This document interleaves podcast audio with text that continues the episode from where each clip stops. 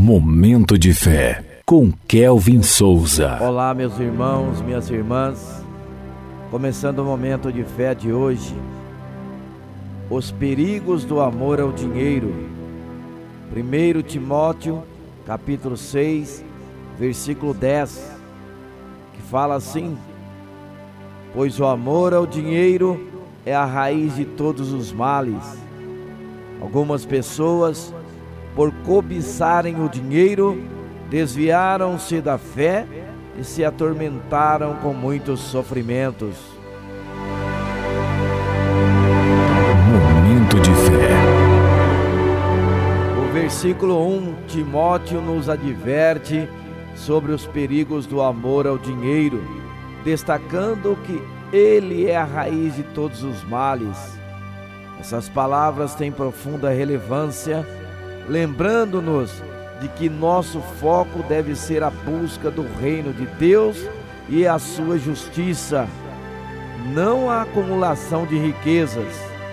O amor ao dinheiro pode facilmente nos desviar da fé, pois quando a riqueza se torna nossa prioridade, nosso coração se afasta de Deus.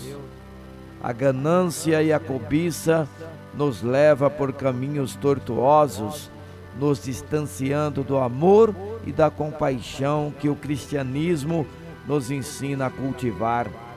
Além disso, o versículo alerta que o amor ao dinheiro pode nos atormentar com muitos sofrimentos.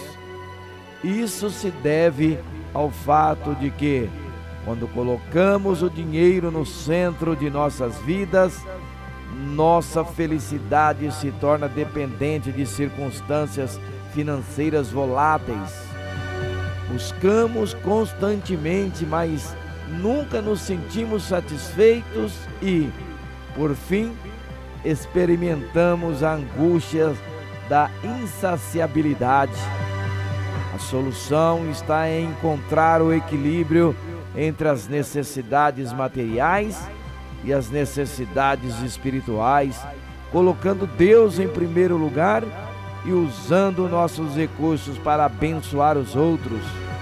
A generosidade e a gratidão são antídotos poderosos para o amor ao dinheiro.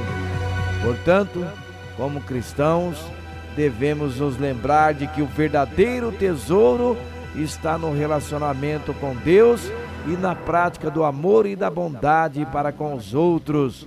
Ao fazê-lo, podemos evitar as armadilhas do amor ao dinheiro e encontrar a verdadeira paz e contentamento em nossas vidas. Vamos falar com Deus agora, fale com Ele. Momento de fé. Ajuda-me a priorizar o reino de Deus a cultivar a gratidão e a praticar a generosidade. Que eu encontre contentamento em Ti e equilíbrio em minhas finanças. Em nome de Jesus, que assim seja. Amém.